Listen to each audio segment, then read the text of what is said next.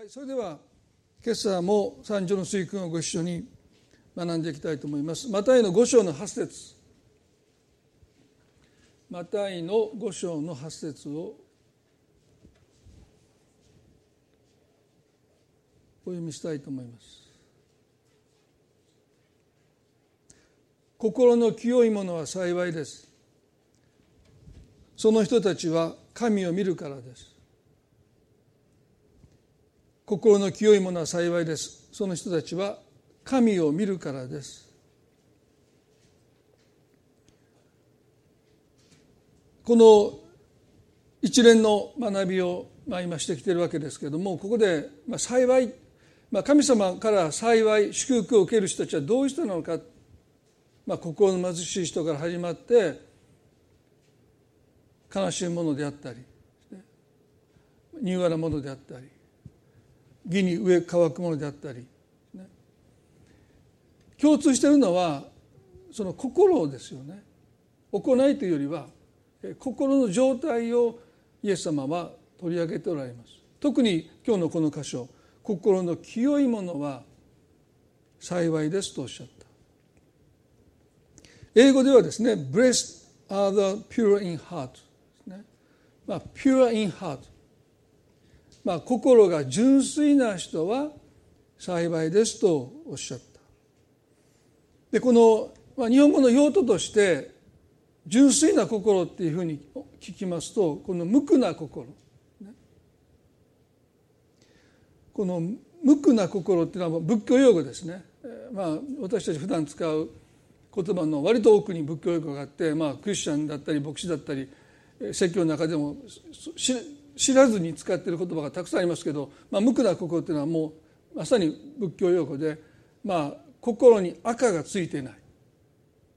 まあ、豚人地とこう3つの赤よく言われますね、まあ、一つは憎しみ。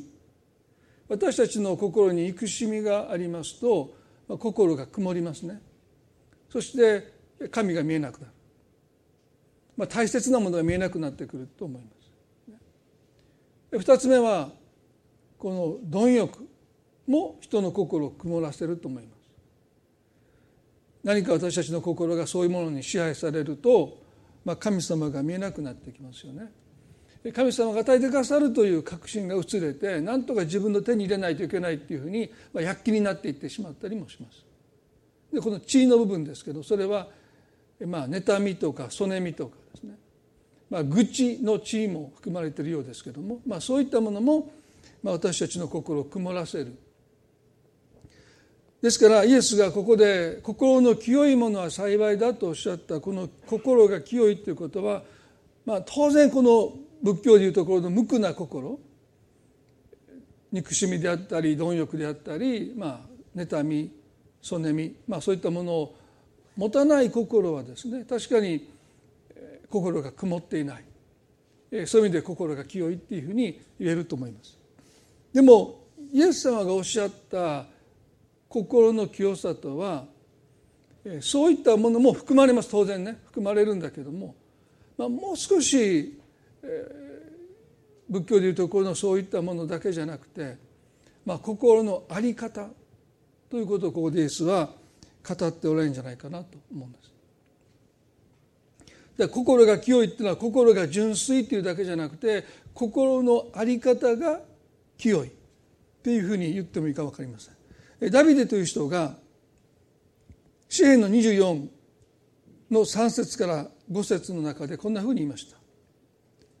まあ、これは三条の水訓でイエス様がもしかしたら思いにとどめながら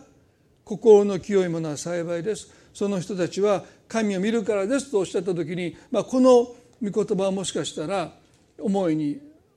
とどめられていたのかもしれないなと思うんですね。まあ、最も詩篇をよく引用されましたのでこの詩篇の24の345読んでみますね。誰が主の山に登り得るのか。誰が聖なる見舞いに立てるのかと言いました。これはもう誰が神の前清く義なる神の前にその臨在の中に立ち仰すことができるのか。まさに神を誰が見ることができるのか。どういう人が神を見れるのかってダビデが自問して彼はこう言います。4節で手が清く心の澄んだ人その魂を虚しいものに向けず偽りの誓いをしない人と言いました。その人は主から祝福を受け自分の救いを救いの神から義を受けると言いましたまあ心の清いものは幸いだとおっしゃったこの祝福を手が清く心の澄んだ人まさにここで心が澄んでいるというこのダビデの言葉はイエス様がおっしゃった心が清いということと、まあ、重なっていると思いますね。で心が澄んでいるというこの箇所が口語訳では心が潔いって書いてるんですよ。で私はね訳としては口語訳の方が、えー、聖書が言わんとすることに近いんじゃないかな。この心が澄んでるまあ曇りがないというよりも潔さまあ、清いってそういう意味もありますよね潔いだからおそらく神が祝福されるのは心が澄んでる心に曇りがない人も当然なんだけども潔い心を持っている人。そういう人を心が清いって聖書が言ってるんだろうと思うんです。皆さんね心が潔いというのは心の動機が純粋だということです。ですからいろんな罪によって心が曇ってないっていうだけじゃなくてその人の心の動機が純粋である。心が清いとはそういう人のことなんだろうと思うんです。ヤコブの4の3節にヤコブはそのことについてこんなふうに言いました。求めても得られないのは自分の快楽のために使おうと悪い動機で求めるからですと。ですから私たちの祈りが神に聞き届けられるために最も大切なことは心の動機ですね。ですから神が私たちの祈りに答えるか答えないかを判断されるのは私たちの心の動機だって聖書は言うんですね。とすれば神様にとって私たちの心が清い心の動機が純粋であるということはやっぱりとっても重要なことなんだろうと思うんです。どうしてかというともし私たちが間違った動機で神様に祈ってその祈りを神が答えてくださったならばそれは決して私たちにとって祝福にならないからですね。皆さんね多分いろんな動機で皆さん祈ってきたと思うんですね。そして神様が間違った動機で祈った祈りに応えてくださらなかったことに胸をなで下ろすことを何度も経験なさったんじゃないかなってまあ何度も経験したとか分かんないけどああよかったって神様が答えてくださらなくてってっていうふうに多分思ったことのある方は信仰生活が長ければ長いほど多分あると思うんですね。まあ、私も今牧師をしてていくつかのいやもう数えきれないぐらいに神様が祈った祈りに応えてくださらなかったことに胸をなで下ろす一人ですよ。私ね若い頃どうやって祈ったかというと神様どうか私を金持ちにしてくださいって本気で祈りましたよ。ある有名な牧師がですね願ったものは何でも手に入るという本を書いたんですね。自転車の形もこのような自転車が欲しいって祈ったら神様そのままくださるって。もう本読んで僕びっくりしました。嘘やろと。もう祈り放題。そんなんでもらえるんかと思ってね。神様どうか牧師家が牧師の家庭で父親が早く亡くなってもう貧乏でしたね。みんながアディダスのウィンドブレーカー着てるのに親が買ってくれなかったので無地の無名のウィンドブレーカー買われてあの白いカチャカチャカチャって振って白いやつでアディダスって自分で書いて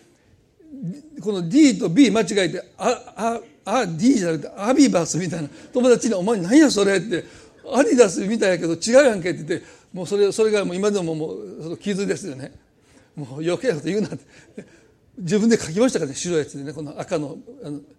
だからもうなんなんともうあんな思いしたくないので神様ね。どうか金持ちにしてくださいってね。もう随分祈ったけどね。今に至るまで答えられないっていうのはまあそれ答えてくださってたら多分牧師にならなかったですね。まあ、間違いなくあのこの世の快楽に溺れてたと思うんです多分ね。ですから神様はその祈りを聞いてくださらなかったってことはもう多分その動機はねお金持ちになってたくさんの地に施しをするって一応言いました祈りで。でも多分しないと思いますね。まあだから答えてくださらなかった。今だったらするか分かりませんけどその時はね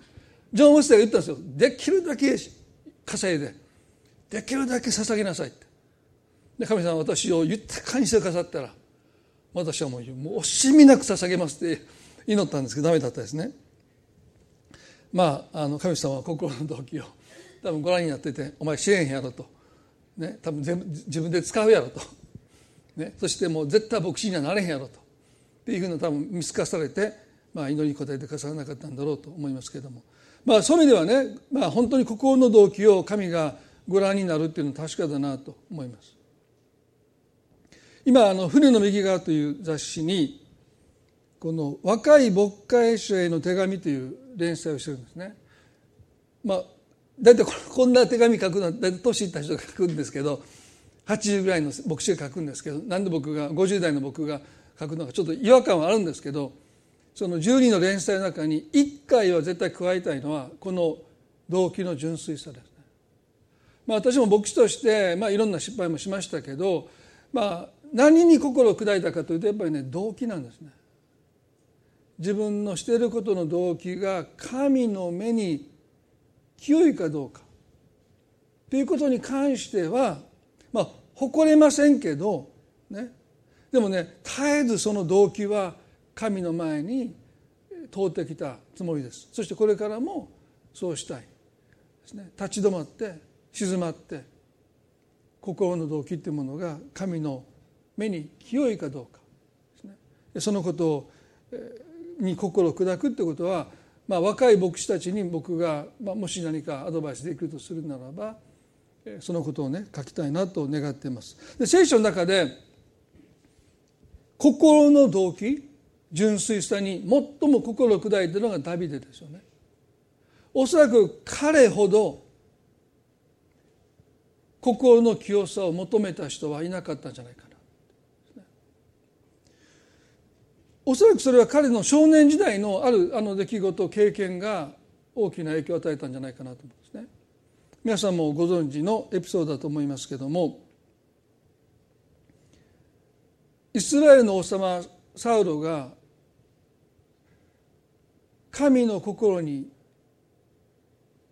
背いたことによって神様もうあなたを退けたとおっしゃった。そして預言者サムエルあるいは霊的リーダーサムエルに私はエッサイの息子の中に私の心にかなうものを見つけたとおっしゃった。英語で「man after God's heart」というんですね。私の心にかなうものを見つけた。そしてサムエルがそのものに油注げという命を受けてエッサイのもとにやってきます。エッサイは息子たちを集めるんですよね。そして長男のエリアブというこの彼が連れてこられた時に第一サムエルの16章の6節にこんなふうに書いてます。彼らが来た時サムエルはエリアブを見てきっと主の前にいるこの者が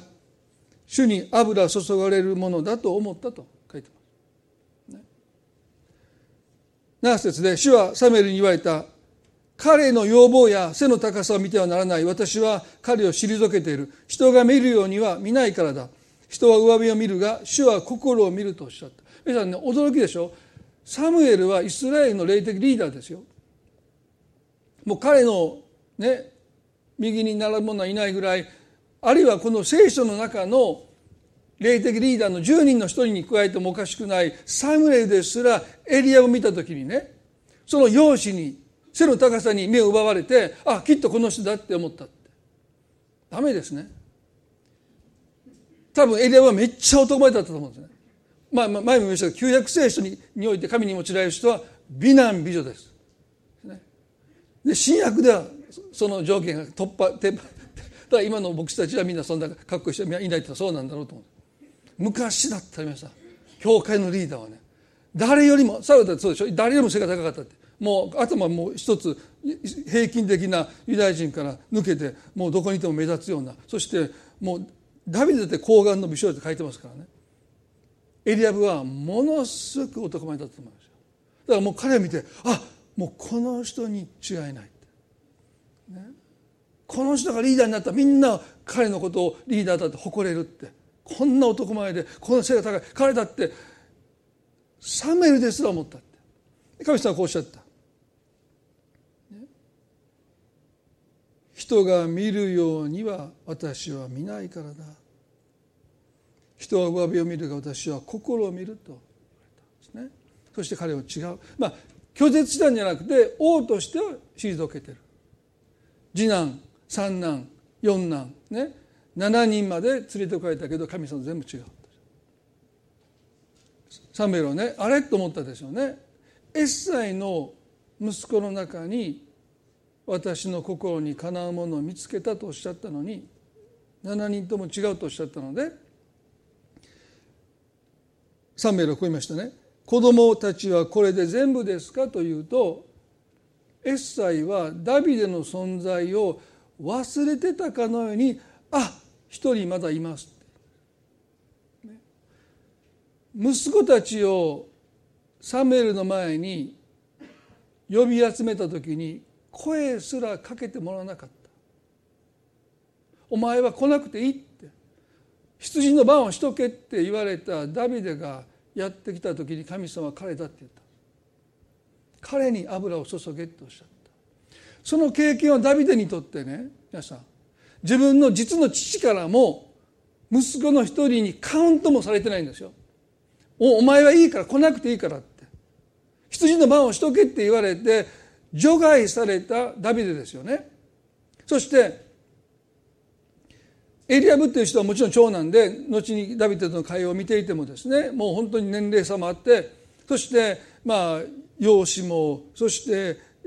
あるいは能力においても知性においてもですねもうダビデにはるかに勝っているもう立派すぎるお兄さんだったんだろうと思うんですね。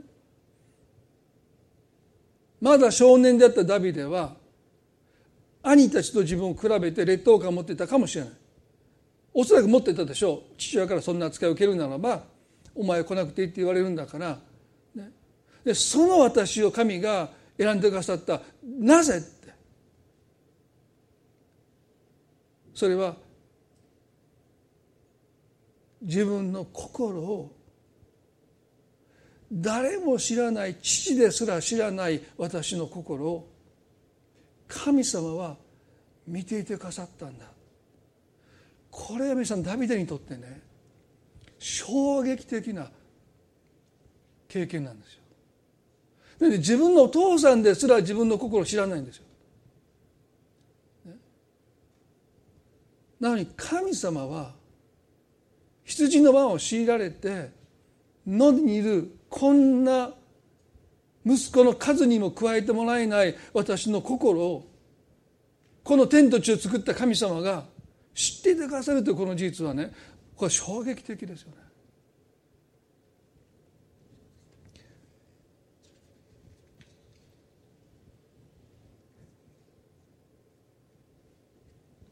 詩篇の139の2324の中でダビデはねこんなふうに神様に祈りましたよね。神を私を探り私の心を知ってください。私を調べ私の患いを知ってください。私のうちに傷のついた道があるかないかを見て私を常しえの道に導いてくださいと言いました。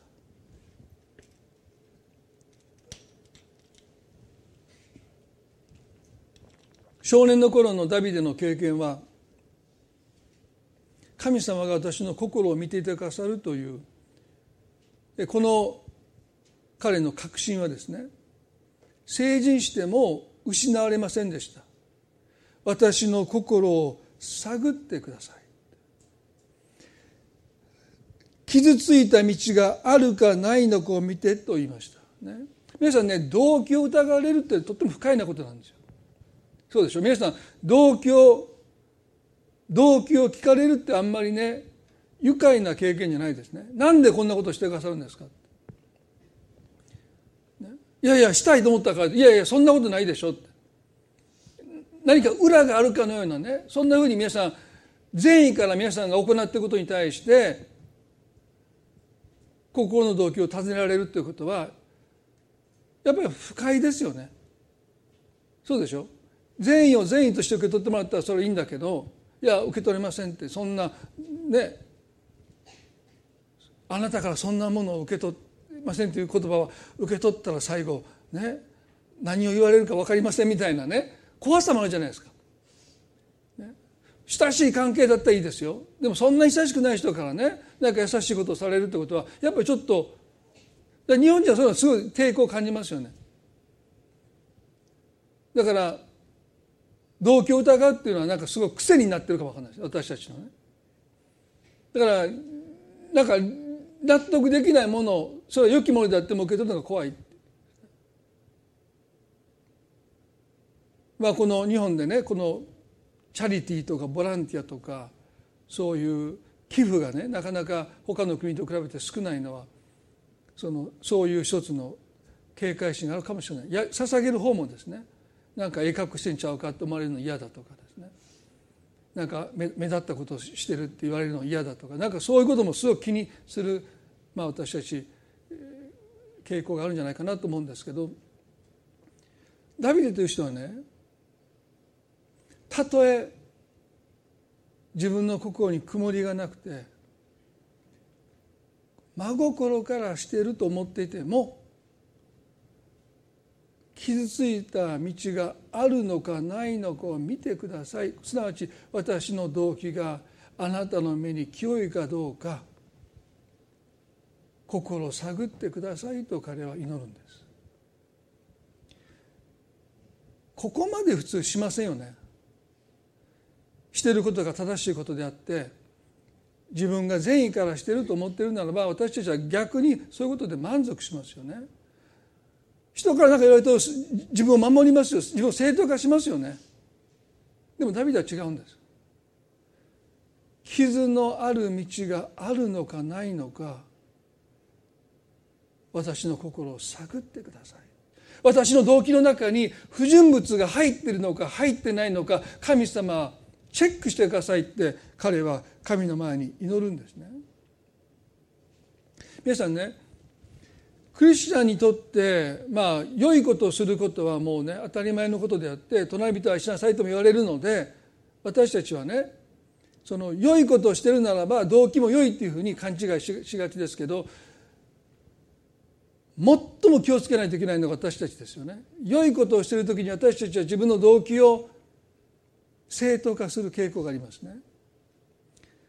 イエスの時代最もイエスを苦しめたのはそういう偽善者たちですよね。彼らは別に悪いことしてたわけじゃない。いいことしてたんですよね。そしていいことしてるから当然自分の心も清い動機を持ってやってると彼らは信じて疑わなかった。だからイエスを捕らえてイエスを十字架にかけて殺すことも神に喜ばれると思った。サウルがそうでしょ。クリスチャンたちを迫害して牢に投げ込むことを神様が喜んでくださると彼は信じて疑わなかった。この偽善に陥っていくっていうことは私たちにとって大きな問題ですよね。罪の思いを持った時に例えば憎しみであったり貪欲であったり妬みやそのみは意識しますよね。あこんなふうに自分は今悪い思いを持ってるっていうことで心が曇るってことも経験しますでも神様の前に悔い改めて神様ごめんなさいって言って悔い改めたらその曇りが拭き取られますまた視界が広がってあ神様がいてくださることを神様が愛してくださっていることが分かるんだけど不純な動機は心にこびりつくんですそしてほとんどの場合良いことをしているので私たちは自分の動機を正当化しますので在籍感がないんですよ。だからそういったものが間違った動機不純な動機は私たちの心にこびりついてなかなか取れない。そして結果として私たちは神様を見失っていく。なぜ彼らはイエスを神だと見抜けなかったんですか？彼らの心に偽善という赤がこびりついてたからですよね。どこをどう見てもイエスは旧約聖書が約束した救い主であるはずなのに神が見えなかった。それは彼らがある特定の罪を持っていたかというよりもこの偽善の罪偽善という、ね、正しくない不純な動機を持って物事を行いながら自分の心は清いとそう信じて疑わなかったことで神が見えなくなっていたんだというそんなふうに思います。皆さんねダビデという人は自分の動機を自分で正当化することをしないで神様に心を探ってくださいといつも祈りました私たちだってね人から動機を疑われるならば傷つきますからすぐ自分の心正当化しようとするかもしれないけどその時私たちはねダビデのように神様私の心に傷ついた道があるのかないのかを見てください。探ってくださいって祈る私たちでありたいな。心の清い人はそんなふうにして神の前に自らの心が清く保たれることに心を砕くんです。不純物がすぐに入ってきますよ。そして私たちはそのことに全く気が付かないでその不純物が赤になって私たちの心にこびりついてやがて神が見えなくなっていく。皆さんねダビデが本当に神様の前に清い心を持っていたそのことがですねやがて明らかになっていく。皆さんね心の動機ってすぐ隠せるしごまかせるんだけども神様はいつかそれを明らかになさる時があると思うんですね。それは他の人に分かんないけどもしかしたら自分に私たち自身に自分の動機がいかに間違っていたのかいかにいかに歪んでいたのか偽善にまみれていたのかということに気づかされる時があると思います。ダビデにとってはですね晩年イスラエルの王としてその王位を息子に継承するときにその瞬間がやってきました。第一歴代史の皆さんね22章。これはダビデが息子ソロモンに王位を継承する時の出来事が記されているんですね。でこの第一歴代史の22章の一つ前の21章にモーセが荒野で作った天幕と祭壇がまだそのまま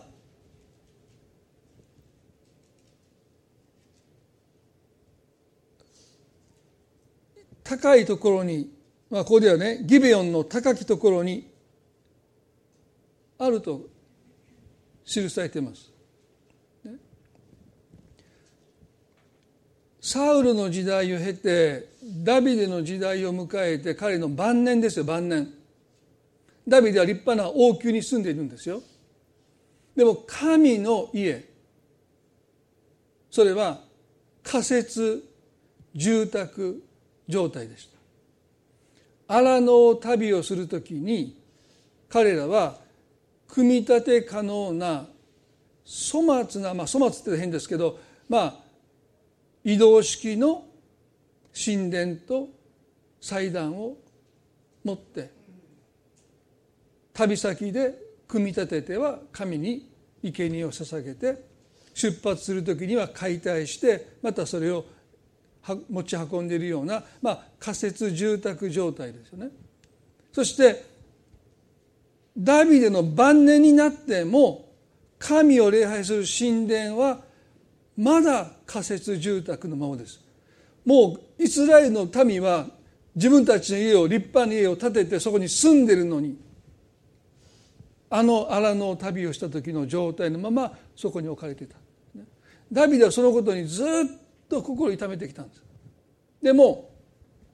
敵との戦いに明け暮れていたんですね。もうイスラエルに敵が次から次から侵略し侵入してくるので、まあ、その敵との戦いにダビデは基本的に明け暮れていた、でもずっと心の中でその天幕がそのまま神殿も建てることができないままそこに置かれていることに彼はずっと心を痛めていた。そしてようやくイスラエルが平和になった時まあこれは軍事的な意味で平和なんですね。まあ、今でいう軍事的なリーダーのもと、まあ、ダビデのもと軍隊が非常に強固になっていってもう他の国々を寄せつけなくなってもう誰も手出ししなくなったので、まあ、一時的に平和が訪れましたね。ダビデはその瞬間ねずっと待ってたんです。まあ、そのために戦ってたと言っても過言じゃないと思うんですね。ようやく平和が訪れた時に彼は長年の夢であった神様のために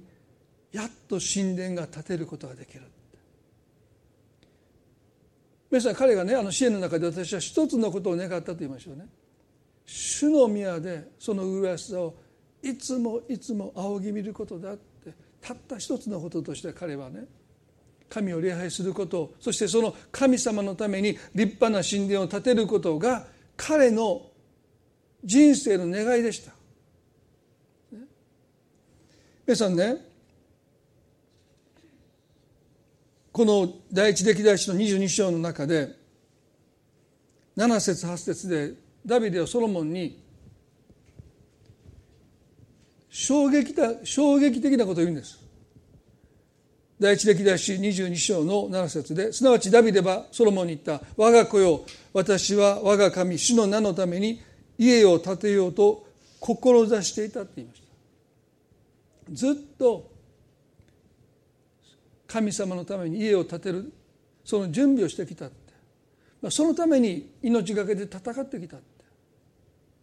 ところが主の言葉が私に望んで言われた。お前は多くの血を流し大いなる戦争をした。お前は私の前で多くの血を地に流したから我が名のために家を建ててはならないとおっしゃった。ダビデはね皆さんねどれだけ多くの悲しみとショックを覚えたでしょうね。神様好き好んで私も血を流してきたわけじゃありません。あなたの民を守るために私は戦いに明け暮れて血を流してきたのではありませんか？でもなぜ私が多くの血を流したとあなたがおっしゃってそのことが理由で私が立ててはならないとおっしゃるのはあんまりじゃありませんか？私は自分から好き好んで戦いをしたことありませんだって少年の頃もそうでしょ？あのペリシテ人がイスラエルに戦いを挑んできてね。1対1で勝負しろと。そして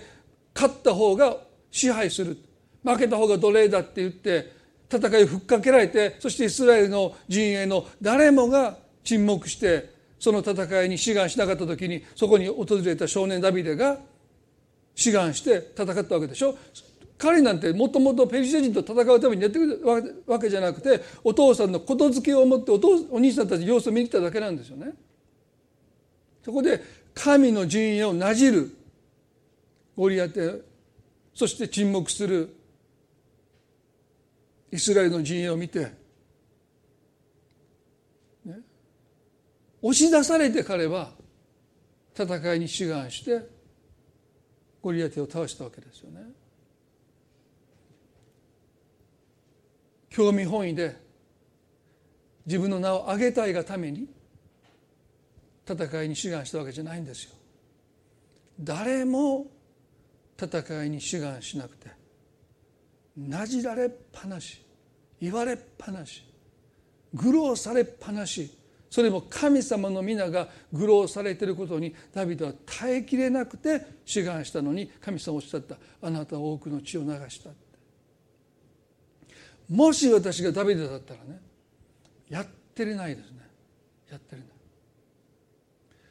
神様あなたは私の心をご存知でしょ？たった一つの私の願いをご存知ですよね？私は別にイスラエルの王になりたかったわけじゃない。こんな名声を手に入れたかったわけじゃない。財産を手に入れたわけじゃなかった。ただあなたを礼拝したかった。だから私はイスラエルの王になったのを引き受けて戦いを引き受けて今までやってきたんじゃありませんかって。なのになぜあなたのために神殿を建ててはいけない理由が多くの血を流したからだっておっしゃるのですか。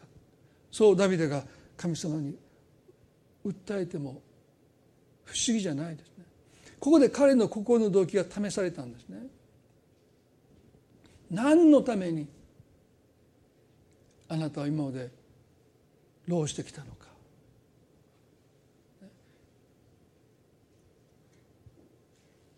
神殿を建てたいというあなたの夢のためなのか。それとも本当に私を礼拝したいという礼拝の心なのか。問われて。そしてダビデはね驚くべきことを神の前にそしてソロモンの前に言うんです。この第一列歴代の28章にはダビデがイスラエルのリーダーたちをイスラエル中から一堂に集めて彼らの見てる前でソロモンに語ります。その言葉を最後に読んで彼の心の動機というものについて少し考えたいですね。第一歴代の28の9です。皆さん想像してくださいね。イスラエル中のリーダーたちが一度に返して固唾を飲んでダビデが何を言うのか聞いてる。待ってる。そして彼らはダビデの願いを知っていました。彼は神殿を神様に建てたいとずっと願ってきたのに神様は多くの血を流したという理由で彼を退けたということを人々は知っていた。何を語るのか。第一歴代の28の9で「我が子ソロモンよ」この前に神様をねあなたの子ソロモンが私のために家を建てるっておっしゃった彼は平和の人だからだって言うんですよ。まあ辛いですよねそんなこと言われたら。ダビデがもたらした平和はあくまでも軍事的な平和です。でもあなたの子供ソロモンは違うって彼は軍事的に力で敵をねじ伏せて平和をもたらすんじゃなくてまあ互恵関係お互いにウィンウィンの関係を結んで外交上の平和をもたらす人だって。彼は争いの人ではない平和を愛する人だそしてその彼こそが私のために神殿を建てるのにふさわしいって言われた。まあそれね私にとってはね、まあ、ダビデの気持ちは分かりませんけどもうこれ以上の拒絶はないですよ。自分がしてきたこと全てが否定されたわけですからね。ある意味であなたは立てれない我が子ソロモンよあなたの父の神を知り全き心と喜びの気持ちを持って神に仕えなさい。主はすべての心を探りすべての思いの動機を読み取られるからである。もしあなたが神を求めるなら神はあなたにご自分を表される。もしあなたが神を離れるなら神はあなたを常しえまでも退けられると言いました。彼の最後のメッセージですよね。遺言です。たった数行の言葉で彼が何をソロモンに語りたかったのか。全く心を持って喜びの気持ち主に使えよここで彼はねったき心と言いました。まさにこれはね心の清いもの。澄んだ心と彼は言いましたけど神の心にかなうものとは完璧な人完全な人ではなくてこの「全き」という言葉の意味はね裏表のない正直な心。神様に腹が立ったら神様腹を立てています。あなたにつまずいたならば神様あなたにつまずいています。文句があるんだったら神様あなたに言いたことがありますっていつも神の前では正直でいなさいって言うんです。全き心とは完全な心という意味ではありません。表裏のない正直な心。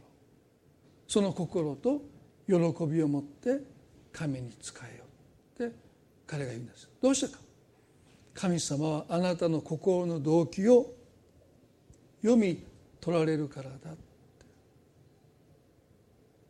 そして彼はね最後にこういうんです。20の10で「今心に留めなさい」主は聖女となる宮を建てるためにあなたを選ばれました。選ばれた。勇気を出して実行しなさいと言いました。ダビデが神のために働いてきてその願いがいつの日か神様のために立派な神殿を建てて差し上げたい。あのモーセが建てた幕屋とあの古い祭壇を見るたびに彼の心傷んだんです。なぜ私たちは自分の家を建てるのに神の家を建てようとしないのか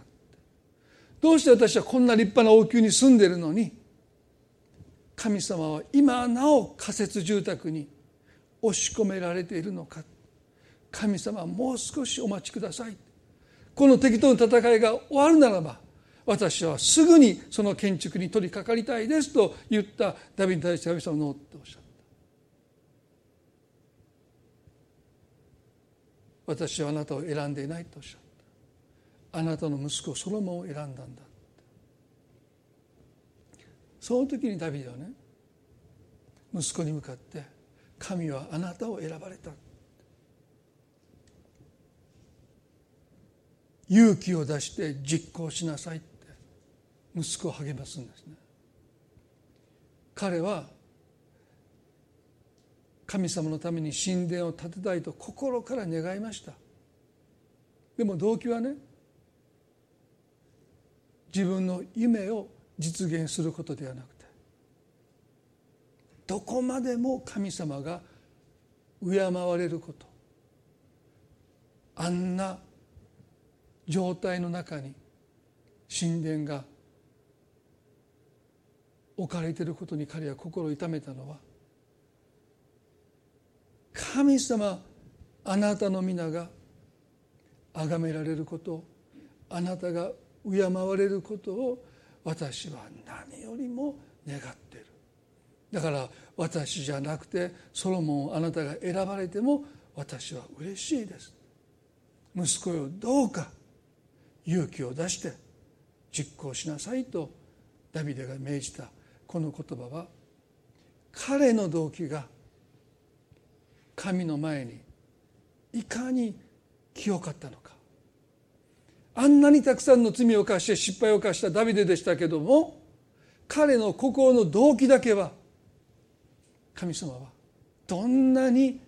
喜んでくださったことでしょうか。彼が神殿を建ててそれを神に捧げるよりも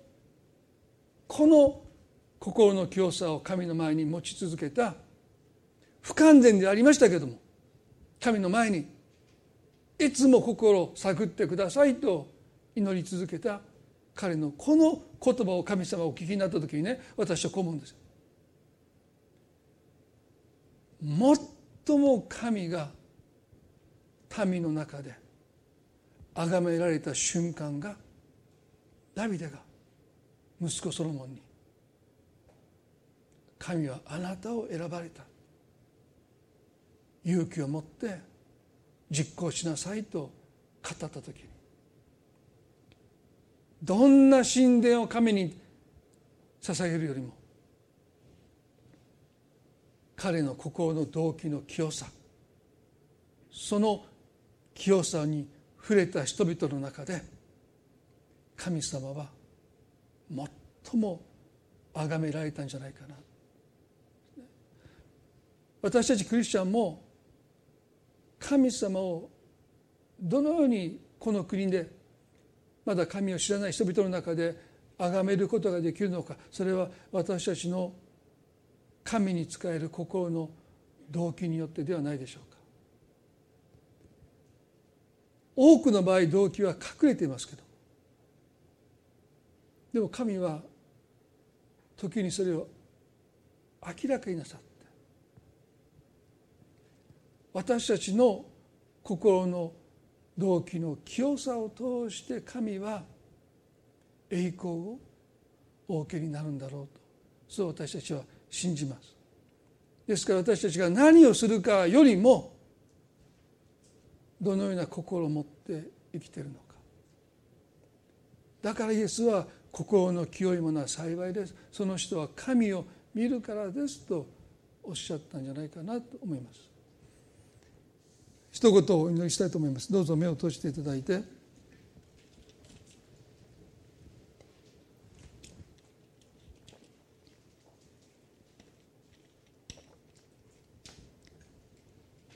しばらく静まりたいと思います、目を閉じてダビデが祈ったように私たちの心が悪意はないかもしれないけども。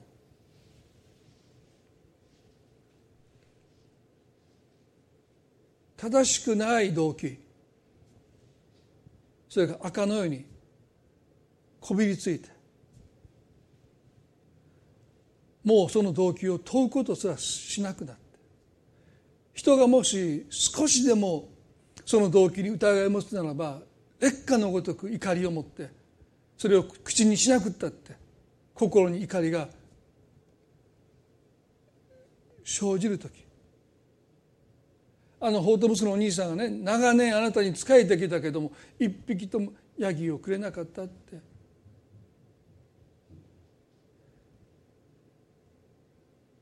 彼の動機がそこで明らかになりましたよね。あなたが私に仕えてきたのはそのためだったのかあなたは私といつも一緒にいるではないかというその言葉兄には虚しく聞こえたことでしょう。それは彼の願ったことではなかったからですよね。最初はそうでなかったと思います。でも少しずつ私たちの動機は不純なものになっていく。気が付かないうちに初めの愛から離れていってしまう。そんなつもりじゃなかったのにどこでどうこんなふうになってしまったのかなって時に私たちは驚いてしまう。いやこの人のために本本心からこの人を支え支えたいと思ったのになんでこんな怒りが自分の中にあるんだろう。感謝されたいと思ってなかったはずなのになんで一言の感謝がないことでこんなに自分の心が騒ぐんだろうやり場のないこんな怒りを持ってしまうんだろうって。そんなもの最初は求めていなかったはずなのにって。皆さん神様が私たちの心をもう一度探ってくださってあなたの心の中にある純粋な動機。それをもう一度埋もれてるんです。ないわけじゃないんですね。あるんです。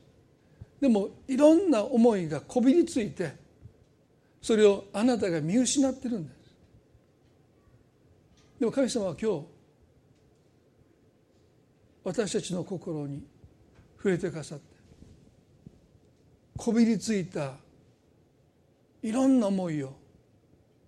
自分ではもうこすってもこすっても取れないようなそんな赤を神様は一瞬で取り去ってくださる方。そしてあなたの中にあった純粋な動機を持ってもう一度あなたを奮い立たせてくださりあなたを常しえの道神様の心にかなった生き方へともう一度私たちの人生の歩みを修正してくださると信じます。ここから外れていきたくありません。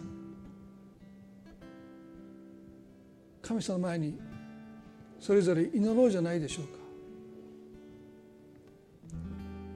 誰もあなたを責めていない。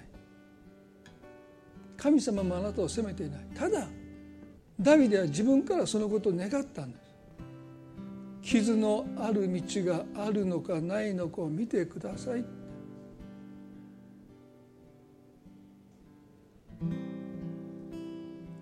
初めの愛を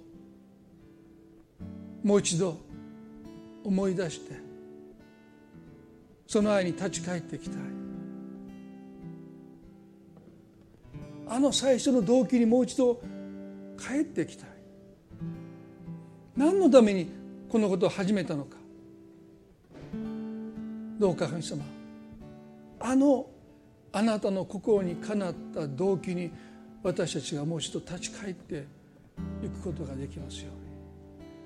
私の心はもしかしたら随分遠く離れたかもしれない。あのお兄さんも私はあなた私といつも一緒にいるではないか。そう言われても嬉しいとさえ思わなかった。それほど彼の心はそこから離れたのかもしれない。でも兄の旅もそこから始まるんですね。そう思えた自分がいたはずだって。いやそれが私の報いだって。父と一緒に暮らせる父と一緒に働ける汗を流せる。喜びも悲しみも共有できるあれが私の喜びではなかったのかってなんでこんな遠くまで私は離れてしまったのかどうして友達と楽しめと言って一匹のヤギを与えてくれなかったってことでこんなに私は怒ってるのかってあの時の自分に立ち返っていく旅が私たちにも必要なのかもしれません。初めの愛に立ち返りなさいと聖書は私たちに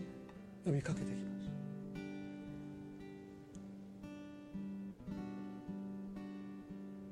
す。恵み深い私たちの天の父の神様。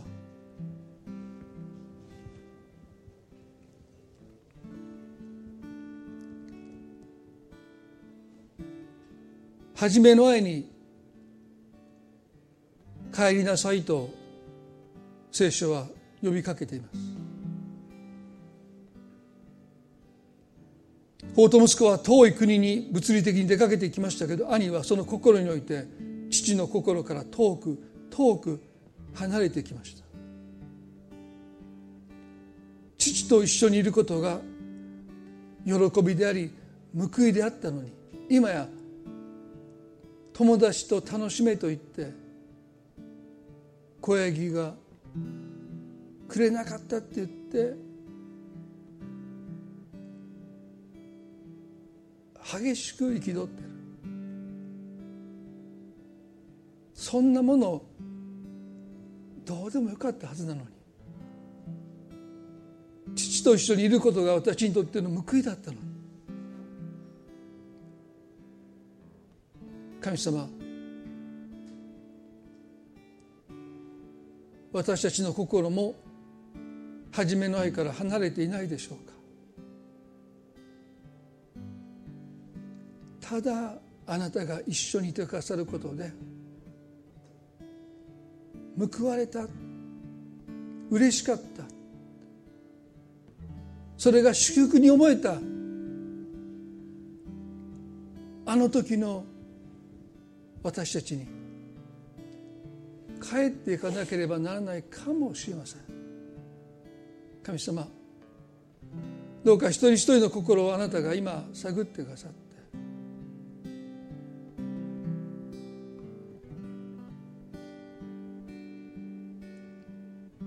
心が間違った動機で曇っていないか。あなたが見えなくなっていないか。もし私たちの心の動機があなたの心にかなうものでないならばどうか私たちの心から拭い去ってくださるように。私はそれを自分でこすり取ろうとしましたけどももうぴったしとこびりついてその心から剥ぎ取ることができません。でもあなたは私たちの心を清めてくださる方です。神様どうか私たち一人一人が清い心を持ってあなたに仕えていくことができますように私たちの心に触れてください。私たちの心を清めてください。心を開きます。心を探ってください。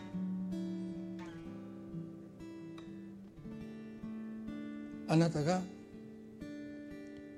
私たち一人一人のうちにその宮沢を成してくださることを信じます。今もそれをあなたが行っていてくださることを信じます。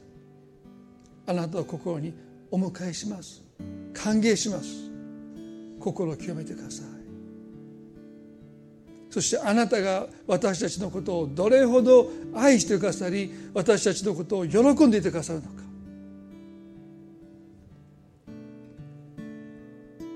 そのあなたの心がはっ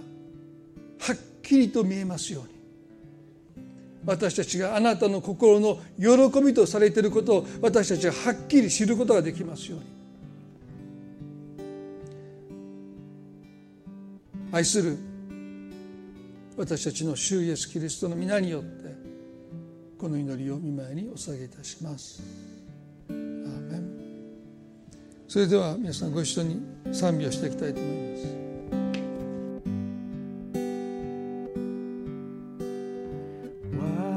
私の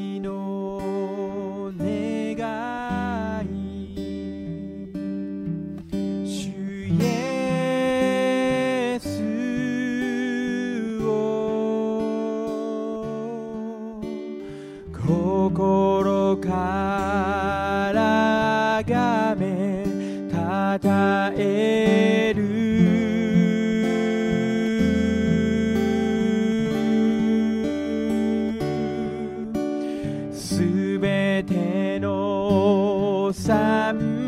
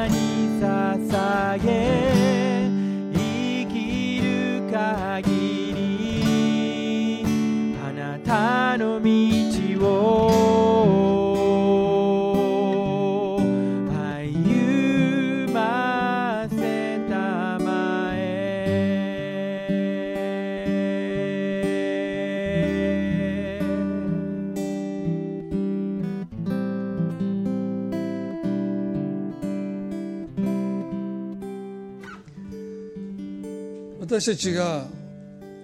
神様に捧げることができるのは傷のない生贄だと書いてあります。それは私たちの清い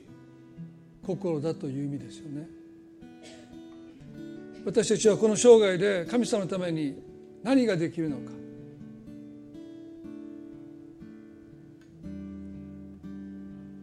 そんな大きな偉大な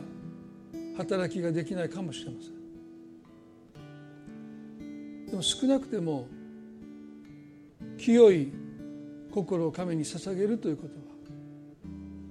私たち一人一人が神の前にどんな状況にあったとしても捧げることのできる神が最も喜ばれるあなたから受け取りたいと願われている供え物であると信じます。ですから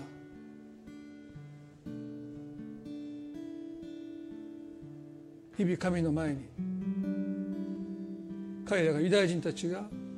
生贄を捧げる時にくまなくその体をチェックして傷がないのかを確かめた。イエスの時代にはそれを職業にする人がいたぐらいですから。傷のある動物を捧げてはならない。くまなくチェックしました。私たちも自分の魂をそのように扱っていきたいな。自分で気が付かないならばダビデのように神様どうか私の心を見てください。祈る者にますます変えられたいと願いますね。どうかこの1週間の歩みの中でそんな祈りを神様に捧げていただきたいなと願っています。それでは今朝はこれで礼拝を終わっていきたいと思います。互いに挨拶を持って終わっていきましょう。